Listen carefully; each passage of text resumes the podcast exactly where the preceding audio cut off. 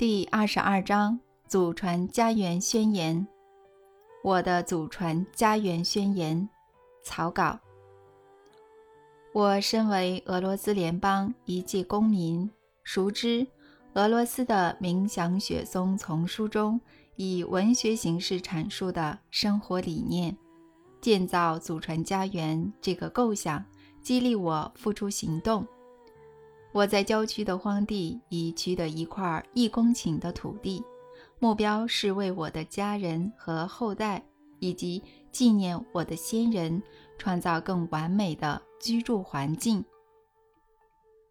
我将此地称为祖传家园，并在取得的这块土地上开辟菜圃花园、挖池塘、繁殖鱼类、养蜂群，并种植浆果和蔬菜。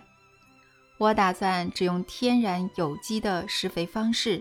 我相信，如果有大量的家庭有意并懂得开垦土地，在大大小小的城市周围建造祖传家园，并且生活其中，他们会有能力向城市居民提供生态纯净的大量农产品，改善当地的生态环境，带来正向的发展。我无法接受我国有数千万公顷的土地未经开垦而杂草丛生，同时却有高达六成的农作物从国外进口，况且这些农作物的品质大多低落，对人有害，特别是对孩童。我认为这种情况不仅威胁国家的粮食安全，更会消灭国内人口。我认为此时此刻怪罪政府或犯错的人只会适得其反，整体社会才是罪魁祸首。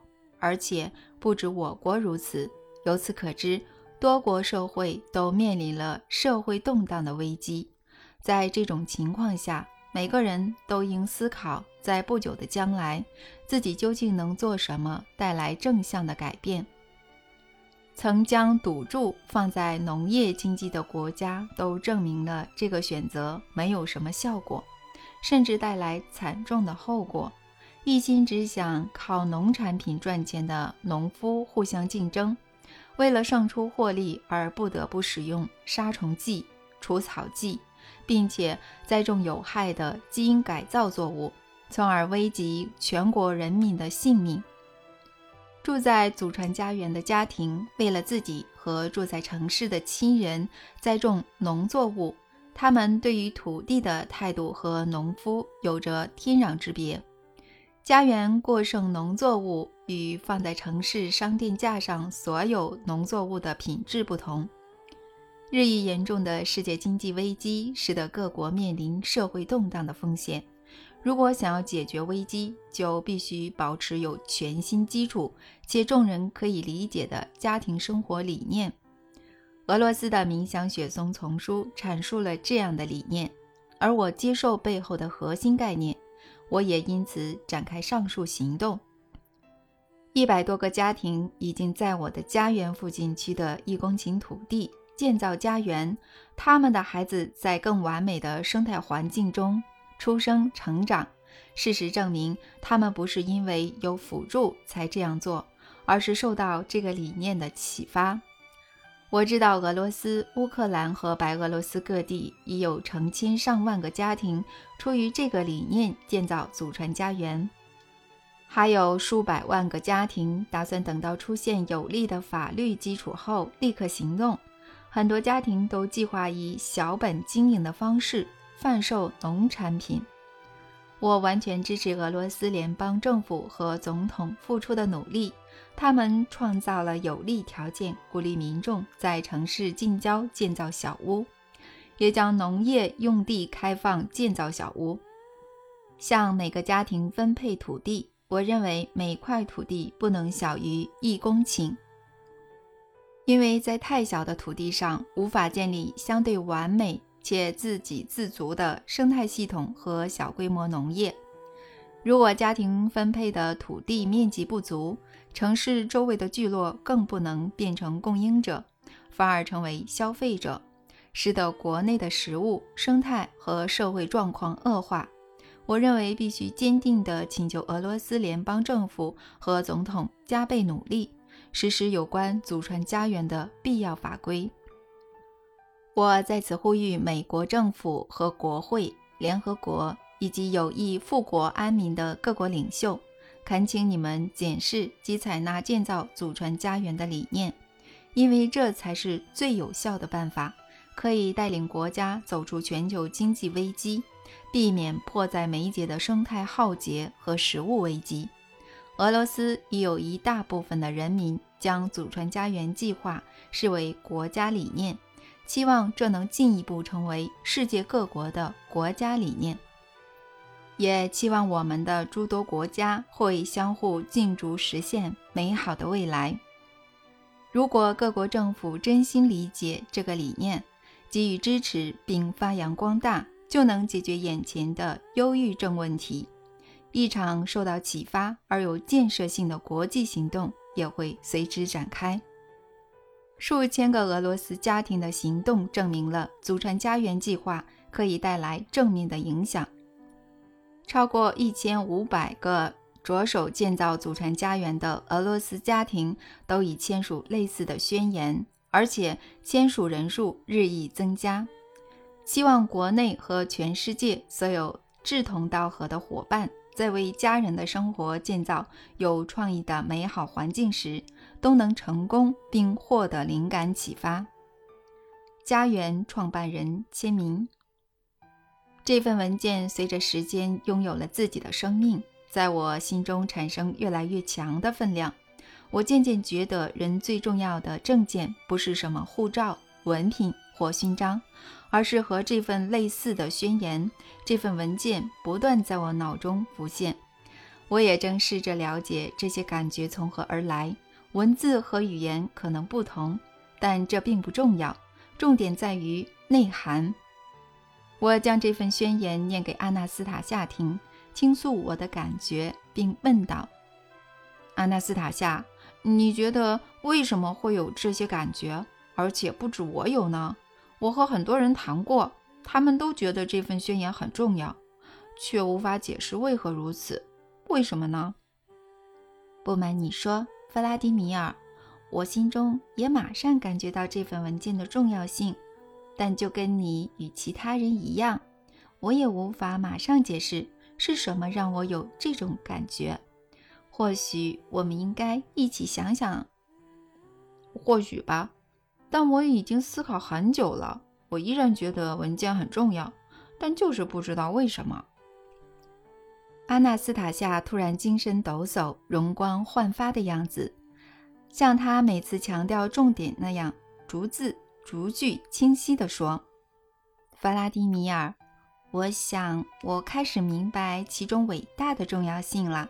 你看，当初造物者创造地球世界时。”他在伟大的创造前，嗯，先说出了自己的用意，告诉了宇宙所有元素。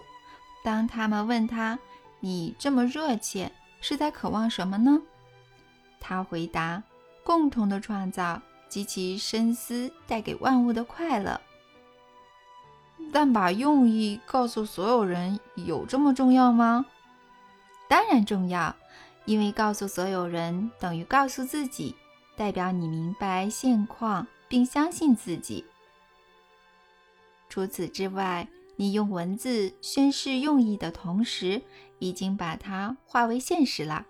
而告诉所有人，等于号召他们共同创造。为什么要号召所有人呢？我的意思是说，这会引来嘲笑、反对或冷淡一对。嘲笑、反对或冷淡。这些对立面也是创造的一环，他们在完整的创造中扮演必要的角色。你会让这一切达到平衡。我莫名觉得很兴奋，阿纳斯塔夏，为什么呢？弗拉迪米尔，我也觉得很兴奋。这份文件象征着地球即将迎接新的时代，在这背后有一群人，他们的志向蕴含极大的意识。数千年来，人类身不由己的生活，他们渴望什么呢？为什么呢？他们将什么传给后代呢？他们应该知道哪些发展的途径错了，又是哪些发展有错呢？女人在汲汲营营的生活中生下孩子，却没有给孩子生命的目标，孩子不知道要延续什么。他们忙碌的一生结束后，世俗的文明也跟着死去，只留下陶罐、碎片和箭头，而孩子会听到的，仅是外人对父母的评价。弗拉迪米尔，你的祖父。没有把自己的生命志向告诉你的父母，也没有告诉你，你是他们的延续。但你知道他们想在生命中延续什么吗？不知道，只能假设。你想假设什么都行，但你清楚知道他们没有将生命的志向告诉你。当然没有，我认识的其他所有人也都没有。也许是数十亿年来首次有人如暮鼓晨钟般说：“我有个渴望，我要开始创造，让我的后代在应许之地生活，而他们要让这块土地更完美。他们肯定会比我完美，但一切由我开始。每个后代的内在都会有一小部分的我活着。我可以举好几个例子。”说明没有表达出来的用意如何随着身体死去。曾经有人思考如何为后代改善居住环境，在自己的土地种了一棵雪松，但他不久后便去世了。二十九年后，这棵雪松变得茂密又漂亮，长到十五公尺高。只要再过一年，就能结出漂亮又具疗效的果实。但他的几位孩子却把树砍倒了。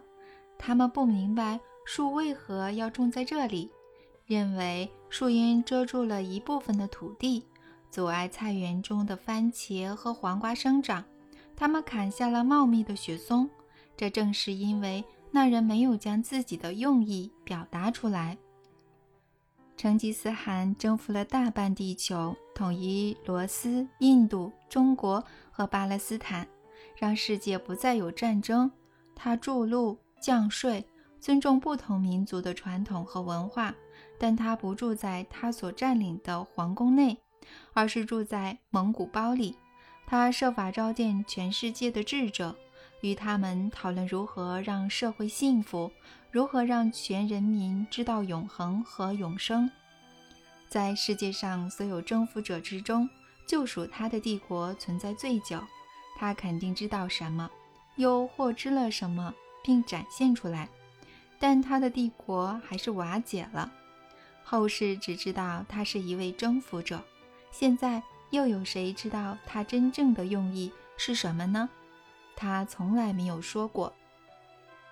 说不定只是被人摧毁，或保存在某个地方的卷轴上罢了。用意不能只保存在卷轴上。要留在众人的心中，成吉思汗没有表达出来，所以无法世世代代流传下去。这个例子真是令人震惊，我很惊讶，为何数百万年来世人都不觉得要把自己的生命表达出来很重要？我开始觉得这份文件的确象征了新的时代。阿纳斯塔夏，告诉我，你会如何向众人和自己说出你的志向呢？弗拉迪米尔，我的志向都写在你的书里了。如果还需要具体添加什么，我会说：我要收集全宇宙最好的声音，将它们放进字母的组合和音符之中。我要恳求现代的诗人弗拉迪米尔你，还有音游歌者，将它们表达出来，让众多的人用他们的灵魂感受。让人用自己理解的语言诠释，模拟地球上的黎明和绽放的花朵。当人类值得拥有的环境在全世界悠扬响起旋律时，我会和善良的邻居一起帮忙后代建立家园。我不会忘记我的祖传空间。不过，我要跟自己说什么？怎么把我的宣言告诉众人呢？关于这一点，每个人都要自己思考。要自己思考，没错。即便这份草稿已经在我心中产生共鸣，但要加上什么内容，还是得自己思考。我也会恳求所有读者自己思考这个问题。这份文件有其必要性，它是祖传家园起始人写给后代子孙的重要书信，它是人民对于各级当权者的请托和沟通。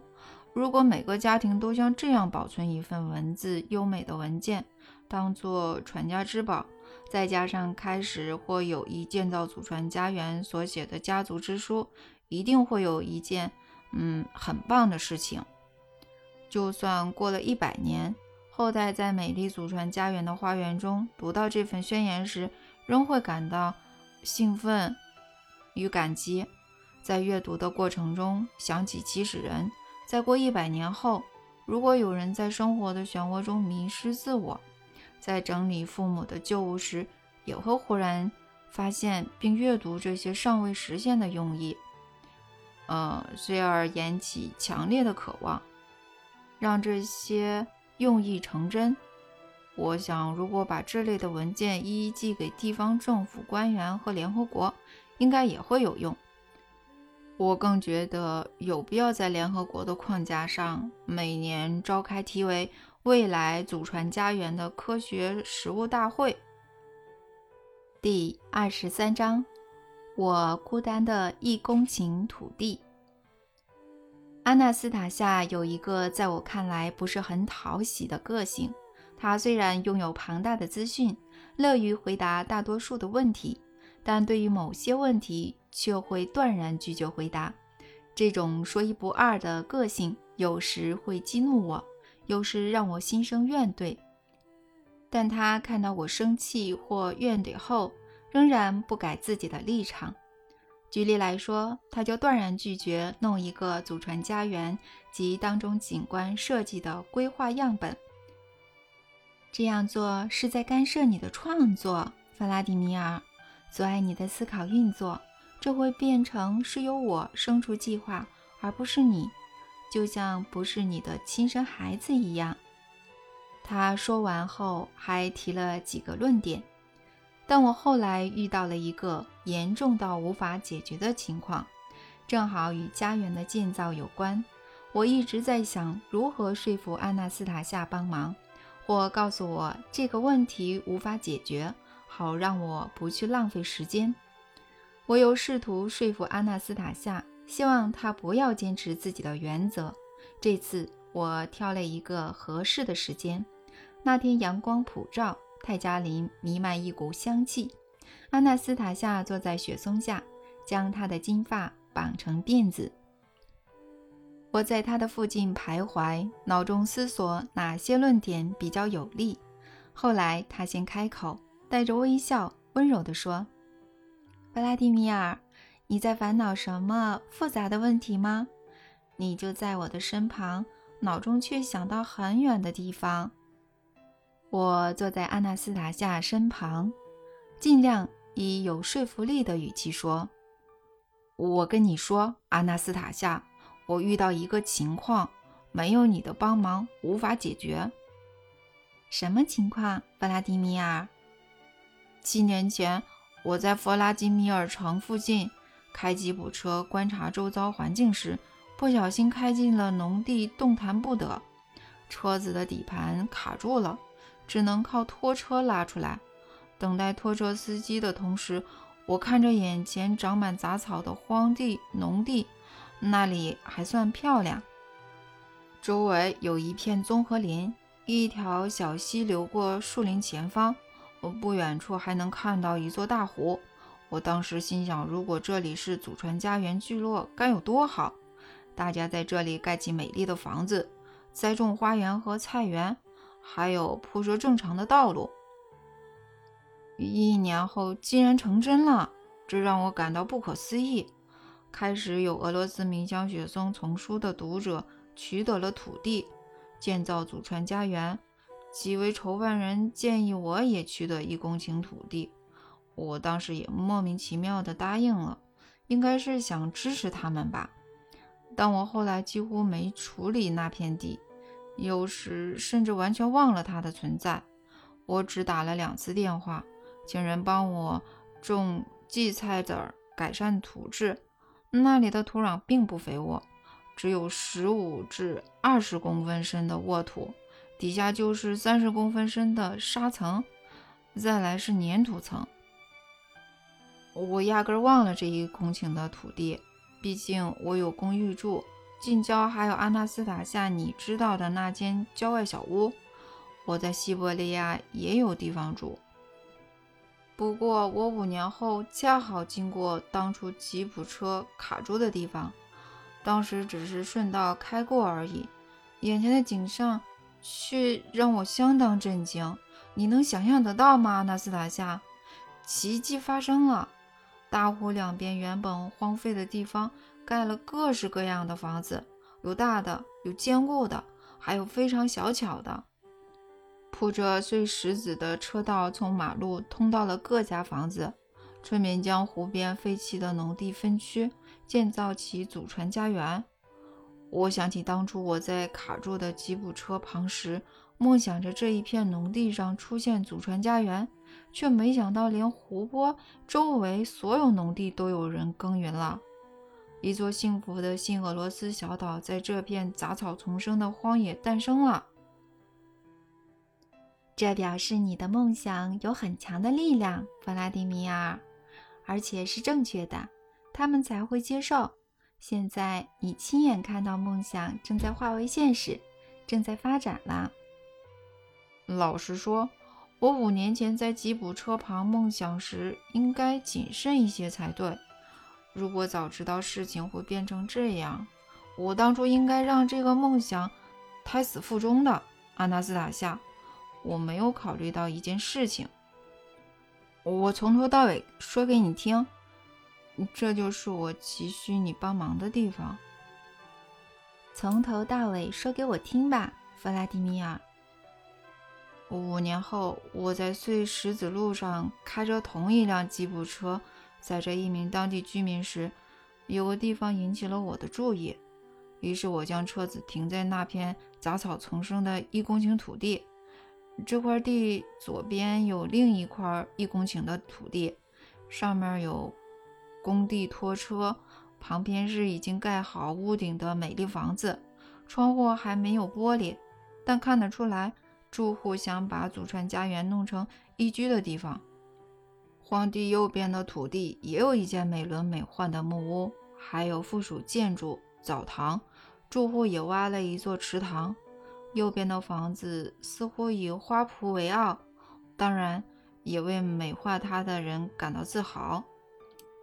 我当时对同行的居民说：“我感觉这些一公顷土地都有自己的命运。”而且与人的命运难分难舍。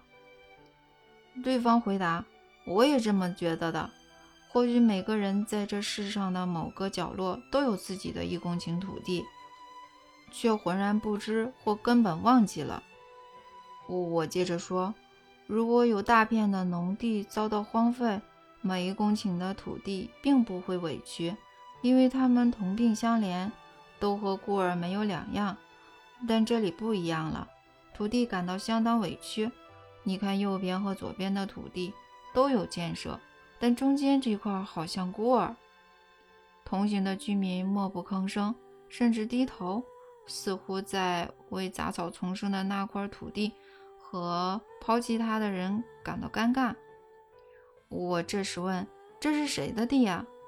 他却头也不抬地回答：“您的，弗拉迪米尔先生。”我的，对，我们大家一起在这块土地铺设车道、埋水管，并铺上石头，立了柱子标示车道的位置，还在两旁种小冷杉，但之后就没再施工了。大家都忙着照顾自己的地。我走出车外，我的土地接近正方形，一百乘以一百公尺，邻近的树林杂草丛生。不止看起来像被抛弃而无家可归的孩子，很孤单的样子，甚至比孤儿还惨。至少孤儿还有地方去，能在同样境遇的人之间交到朋友，多少打理一下自己。我的一公顷土地却无能为力。我走在土地的边缘，突然在杂草之间看到两朵美丽的小花。当时是九月的秋天，它们依然盛开。从马路是看不到它们的，因为周围的杂草都比较高。哇！我心想，我的花接触我，像孩子伸手恳求什么一样。我的心中不知为何出现一股无法抵挡的渴望，我想要耕耘这块土地，让它变得不比别家的土地差，甚至还要更好。我不知道为何会有这股渴望。我没有把这块地当成给家人的祖传家园，只是想让这里的一切变得正确、美丽。我不是一时兴起，而是出现无法抵挡的渴望，要让它变成最好的土地。说不定等它成为全世界最好的土地后，我的孙女们还会被它吸引呢。我时常在脑海回到自己的土地，在纸上规划不同农舍的位置。还列出应该栽种的植物。我平常忙着与书相关的工作和生活的大小事，但这块土地一直以令人开心的方式刺激我的思考，甚至让我不再烦恼不愉快的问题。说来不可思议，嗯，但正是因为这块土地，让我克服了许多生活上的难关和心理问题。人与土地之间，终究都有一种神秘的羁绊。在这羁绊背后，有着具生命力的连接。我想让土地变美，想照顾土地的渴望越来越强。你的心中出现很棒的渴望，弗拉迪米尔。我甚至感受到这是一份炙热的渴望，他会帮你的。他是谁？你的土地。你自己也说啦，他以令人开心的方式刺激你的思考。甚至让你不再烦恼不愉快的问题。阿纳斯塔夏，我的土地有个很大的难题，它就像天生有身体障碍的孩子。什么障碍呢？这些地除了杂草，什么都长不起来，蔬菜也种不了。那里的居民没有正常的菜园。附近有一座两百年的村庄，村民从来没有正常的菜园。那里的沃土层很薄，底下全是粘土。春天经常积水很长一段时间，夏天下雨时也会这样。大多数植物的根无法穿透粘土，就算你挖很深的洞，挖到粘土层，从别的地方运来沃土填满，树木依旧可能会死。粘土坑会在雨季积水，而粘土无法将水排走，造成树根腐烂。弗拉迪米尔，我认为这个情况没有像你说的没有对策。告诉我，当地人对这个情况有什么感受吗？不气馁吗？是啊，他们不气馁。大多数人觉得那是他们即将流传数百世纪的祖传家园。有些父母来住不久后，甚至要求子女不要将他们葬在公墓，嗯，而要葬在祖传家园。一切都好，但就是土地上的植物无法正常结出果实，这点让我非常烦心。我甚至后悔当初梦想这个地方能够出现聚落。我现在觉得有点内疚。弗拉迪米尔，你打算怎么处理你的地呢？我不打算丢下它，我觉得一定会有办法的。我也这么觉得，你应该想办法解决。我想过了，但就是找不到方法，所以才来求你帮忙。你想解决什么问题，弗拉迪米尔？具体说出来吧。我很高兴阿纳斯塔夏问起细节，于是决定尽可能把问题讲得复杂一点，觉得不这样的话无法引起他的兴趣。我开始解释：阿纳斯塔夏，我恳求你。由衷恳求你想办法，让我和其他人的土地可以长出苹果树、李树、梨树、酸樱桃树和甜樱桃树，让葡萄可以成熟，还有漂亮的花和各种灌木丛。另外，也想办法以最少的花费让一切成真，让一般收入的人就能做到，不需要是砸好几百万元的大老板。就这样吗，弗拉迪米尔？呃，还没说完，阿纳斯塔夏，我恳求你，由衷恳求你想办法让一切在三年内成真。四五年比较好。不行，要三年内。你给了自己一个很好的任务，弗拉迪米尔。如果你能达成，我会由衷感到高兴。这样的回答使我心中燃起无名火，我跳了起来，但忍住性子，没有说粗话。我尽可能冷静地解释：“阿纳斯塔夏，我不是只为了我自己，你要明白这一点。那里共有三百个家庭，整整三百个。”他们都在建造祖传家园，他们理解、感受到你说的话，这已经成为他们的梦想了。但他们建造家园的地方非常非常贫瘠，甚至还有文件记录，这些人拿不到别的土地了。经济重建前，这些土地属于国营农场，当时政府做了排水系统改善土质，将管线埋到地下排水。但除了壳物外，依旧什么也种不出来。现在这些改善设施没了，设备被人偷走，我们几乎束手无策了。但不正是因为什么都没用，才值得一试吗？我现在该怎么改善土地的土质呢？除此之外，我实在很难完整规划自己的土地。我真的想把一切快点做好。我要赶上那些早我五年的人，所以才来求你帮我规划、挑选植物。规划当然相当重要，弗拉迪米尔。计划图是一种依据未来想法而生的创造。有了计划图之后，就会开始实现。但如果你要掌握规划，那你会有什么计划在这块土地上实现呢？我跟你说，我自己也在规划，但我害怕出错。我其实原本想做一些看似简单的事情，像是有生命的围篱，结果一点也不简单，可以无限的做出改进。但这需要的知识不亚于设计太空船的人，必须知道哪些花会在哪个时期开花，需要哪种土壤，夏天会长到多高，会长出什么花。与其他植物的花如何搭配等数不清的问题。我原本想用土坯盖个什么，但专家说会被雨水冲走。你能想象吗？我要盖个东西，雇工人，最后却会成为笑柄。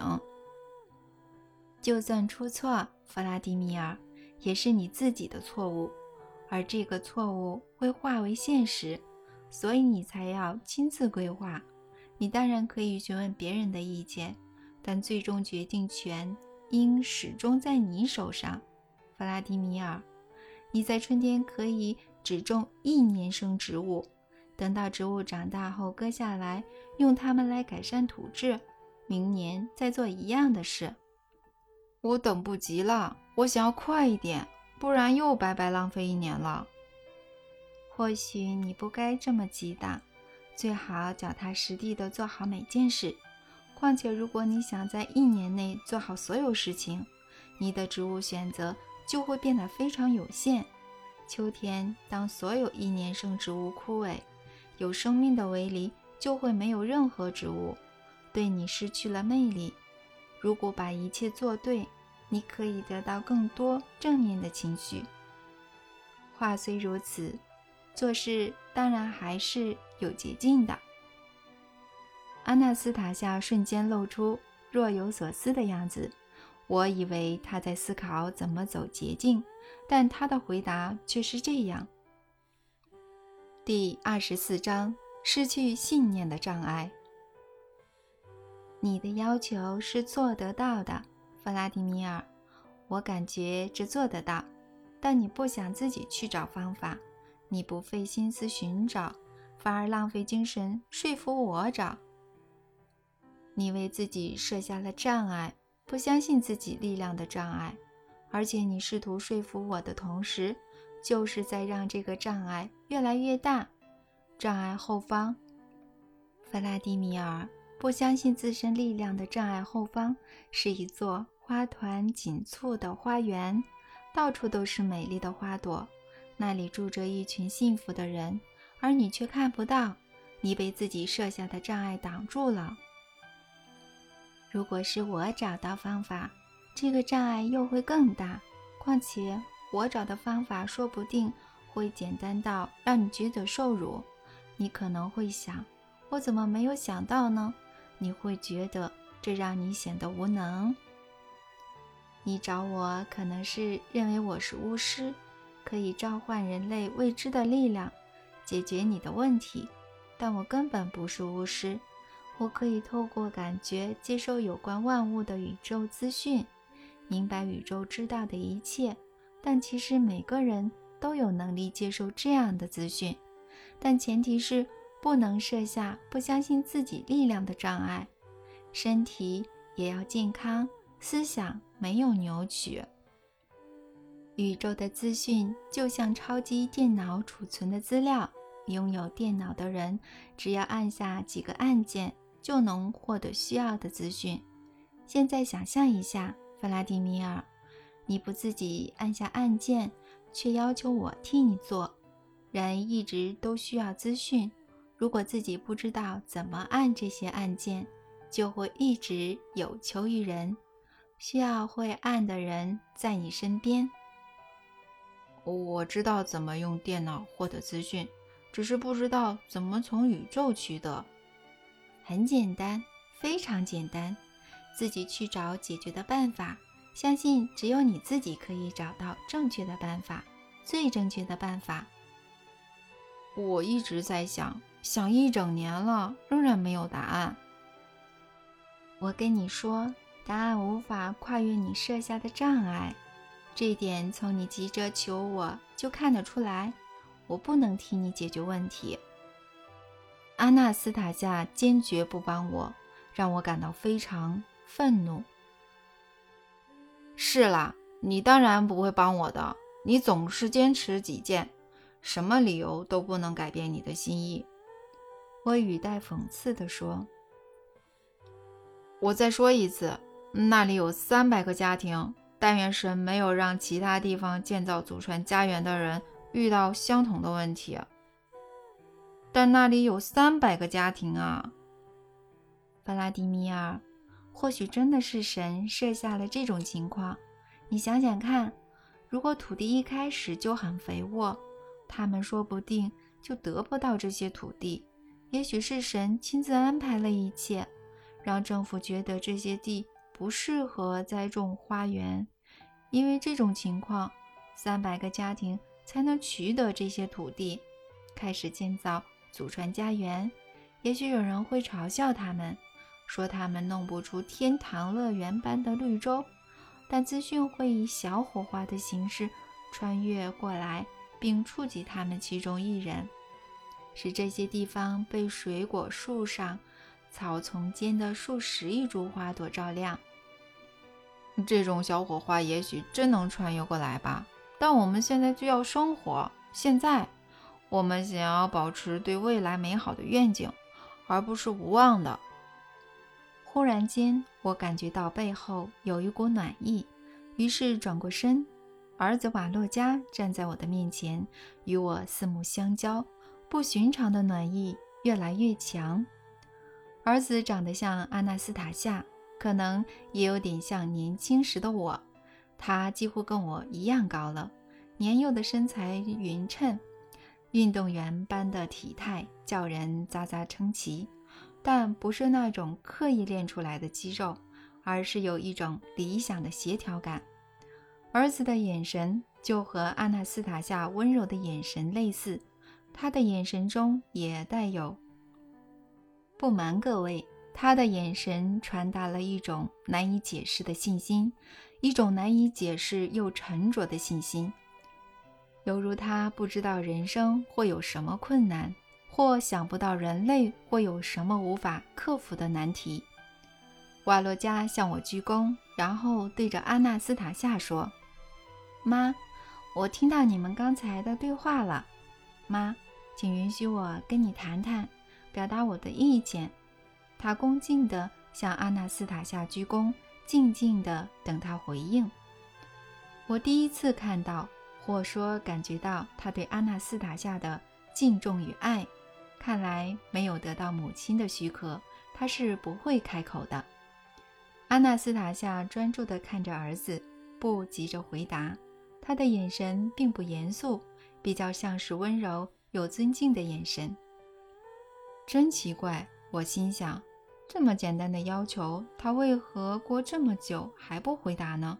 他的思考速度飞快，在这么长的停顿中都可以算好一堆可能发生的事了，但在这里没有什么需要计算的呀。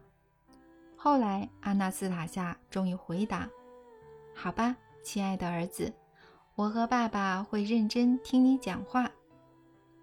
妈，我觉得你如果帮爸爸会很好，也是对的。我感觉得出来。”他很重视这个问题。如果你能帮他，他不相信自己力量和智慧的障碍不会变大，反而会变小，可能还会有一部分开始瓦解。我觉得爸爸需要帮忙。瓦洛加不再说话，阿纳斯塔夏一样没有马上回答，而是以慈爱的眼神，面带微笑地看着儿子，然后说。你说的当然对，亲爱的儿子。这种情况下，爸爸的确需要帮忙。瓦洛加，请你帮帮爸爸吧。你们两个会找出方法的，其他人也会。最好现在就在这里开始找。我不会打扰你们。阿纳斯塔夏转身缓缓离开，走了几步后又转回来补充：“你们要做的事情既有趣又能带来好处。”在视觉上和意义上使居住环境变得完美。我站在儿子的面前，问他：“告诉我，瓦洛加，你有办法像妈妈那样运用宇宙的所有资讯吗？很多思想家都谈过这点。呃，知名作家斯坦尼斯劳·莱姆也说过，宇宙就像一部超级电脑，我们的生活不能没有它。你能成功运用它吗？”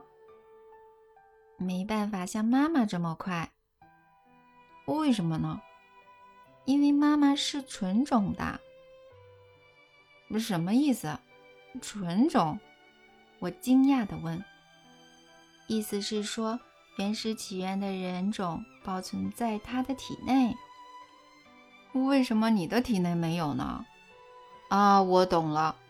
我心想，因为我不是纯种。说不定阿纳斯塔夏就是这样跟他解释的，但他当初为什么会答应与一个不纯的人生小孩呢？难道他找不到别人了吗？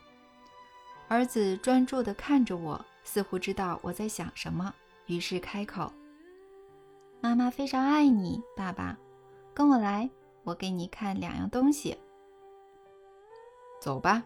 我答应后，跟着儿子走。当我们抵达我和阿纳斯塔夏初次见面当天过夜的洞穴入口时，瓦洛加搬开一颗石头，眼前出现一条长坑，或者说是小洞穴。他把手伸进去，感觉像是拿保险箱的东西似的，拿出一罐干邑白兰地空酒瓶和一根树枝。我想起，这是我当初与他初次见面，在途中休息时喝的干邑白兰地。哇，他居然把瓶子留了下来！我心想，这根树枝是什么意思？我问瓦洛加。这是你当初本来想用来打妈妈的树枝，那时我还没出生，妈妈不答应由你照顾我。他其实不用把这根树枝留下来的，我难为情地说。妈妈说你不拿这根树枝时，你的体内流窜大量的能量，所以她现在很珍惜这根树枝。他留这些东西做什么呢？至少酒瓶是拿来装水的吧？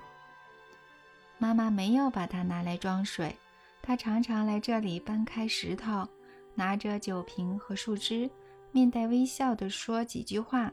她这样做是为了让你永远活着，爸爸。时不时你会入睡一会儿，然后在新的身体醒来。怎么可能说几句话就能做到呢？我诧异地问。话语可以创造很多事情，爸爸。何况还是从妈妈口中说出来的。她经常反复地说：“嗯，他到底说了什么呢？”瓦洛加，我小声地问儿子。儿子开始像读诗般念出安娜斯塔夏常在这里说的话：“我的挚爱，在你我面前的是永恒，生命总是自己活得精彩。春天和煦的阳光洒落。”灵魂获得新的躯壳，世俗的肉体自然也温柔地拥抱土地。我们的身体在春天长出鲜花和嫩草。倘若你缺乏信心，像尘埃般消散在无垠的宇宙，我的挚爱，我会把你在永恒中流浪的尘埃找回来，聚集成你的样子，瓦洛加。我听过阿纳斯塔夏说过这样的话，我当时以为他只是在讲一些优美的句子，没想到真的是字面上的意思。对，爸爸，就是字面上的意思。嗯，我拉长语调地说：“非常谢谢阿纳斯塔夏给我的永恒。”爸爸，你亲口对妈妈说吧，告诉她你相信她的话。他会很高兴的，我会的。我们要来解决你的问题，爸爸。不过现在是你我共同的问题了。我们去湖边吧，在沙子上画出你说的土地规划图，一起想想怎么安排。我们要拼命的思考，直到找出正确的办法。我走在儿子后方，心想。怎么找得到呢？怎么找得到办法呢？我翻遍了资料和网络，都没有答案，到处找不到。我甚至请教过农耕专家，他们也没有实用的建议。而他，瓦罗加，肯定没有读过这个问题的相关资料，也没有阿纳斯塔夏那样的能力。他不知道如何运用全宇宙的资讯。他要用什么找到办法呢？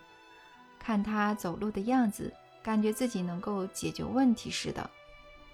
与其保持无谓的期待或浪费力气搜寻，不如采取更有效的行动。因此，我决定跟儿子聊聊。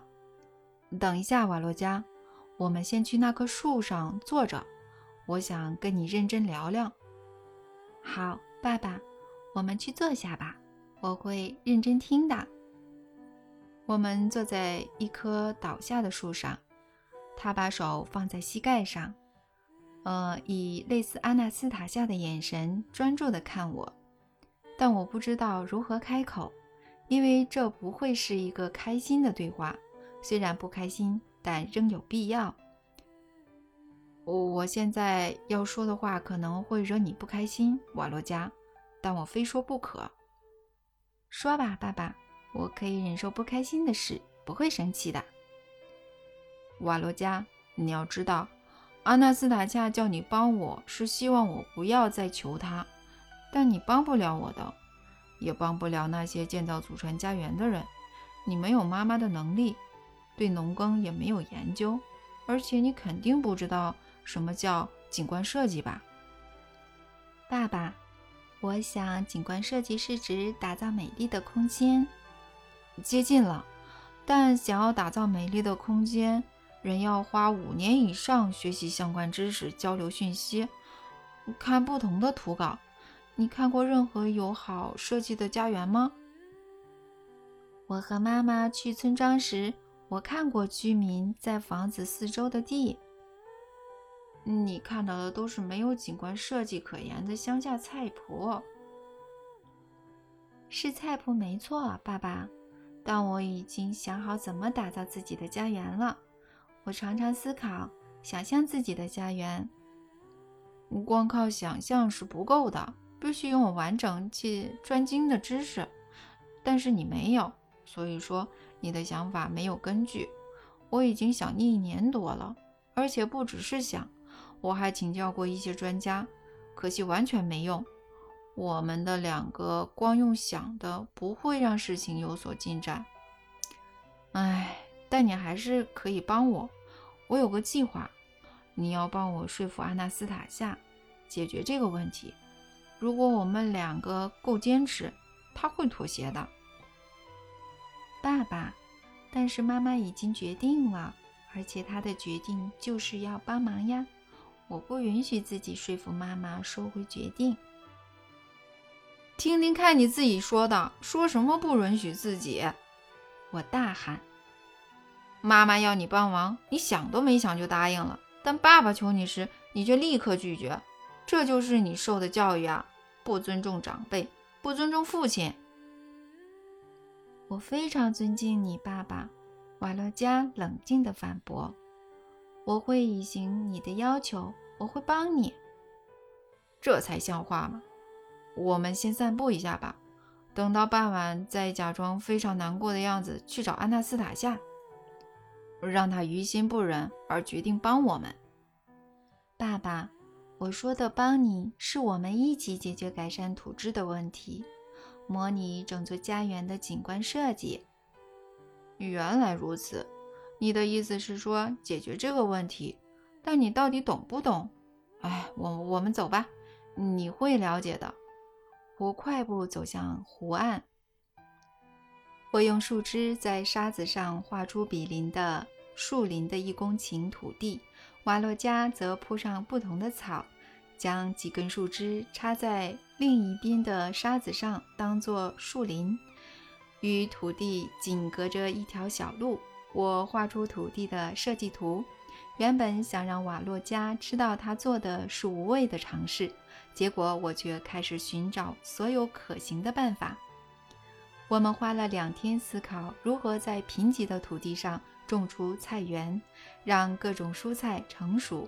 我们在脑中推演了好几遍，讨论各种方案，但仍然找不到办法。我们无法解决问题，因为其中一个条件是我们必须用最少的资源。如果没有这个限制，我们大可花大钱请货车载沃土过来。但这至少要载五十趟，每一趟要价一万七千卢布，全部就要花八十五万卢布。三百个家庭大多无法负担这么庞大的费用，何况春天地表的积水可能会把沃土冲走，流向低处。为了不再费心思考看似无望的土质改善问题，我和瓦洛加开始设计这一带的景观。具体来说，我们试着让不同的建筑物能够相互搭配，融入附近的景色。我向瓦洛加解释，我们得先盖厕所和澡堂，再来是棚子、房子、车库、地窖和温室。我们要设计得漂亮又便利。我们用沙子做出房子模型，放在土地的正中央，澡堂和厕所在房子旁边。棚子则在后方，我们一样用沙子做了温室，在长方形沙丘上铺了白色树枝，让它看起来像玻璃或塑料膜。这座温室显然放在哪里都不合适，我们先放在房子右边，又放在左边，但整体看起来都很突兀。老实说，整体的配置我并不喜欢。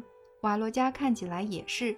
他若有所思地看着模型说：“我们有地方做错了，而且不止一个。”我接着说：“看起来有好多个。”我觉得只有一个，一定有什么正确的办法，某些原理、观点或什么的，可以立即解决所有问题。能有什么新的办法呢？我都已经跟国内大多数的人做法一样了。这样的设计已经存在几个世纪，看来没有其他办法了。总不可能几个世纪以来的人都做错。不晓得有某种可能根本不存在的原理吧？原理的确存在，我感觉得到。瓦洛加沉默一下后继续说：“或许将来才会存在，我们得好好想想，爸爸，我们会找到的。如果你我都没办法接触宇宙的资讯库，到底要怎么找呢？从自己身上找起。或许你能从自己身上找起，但我都快六十岁了，没有多少时间了。”有时间的，爸爸，我们一定有时间的。我会非常努力，我会找到，我们会找到的。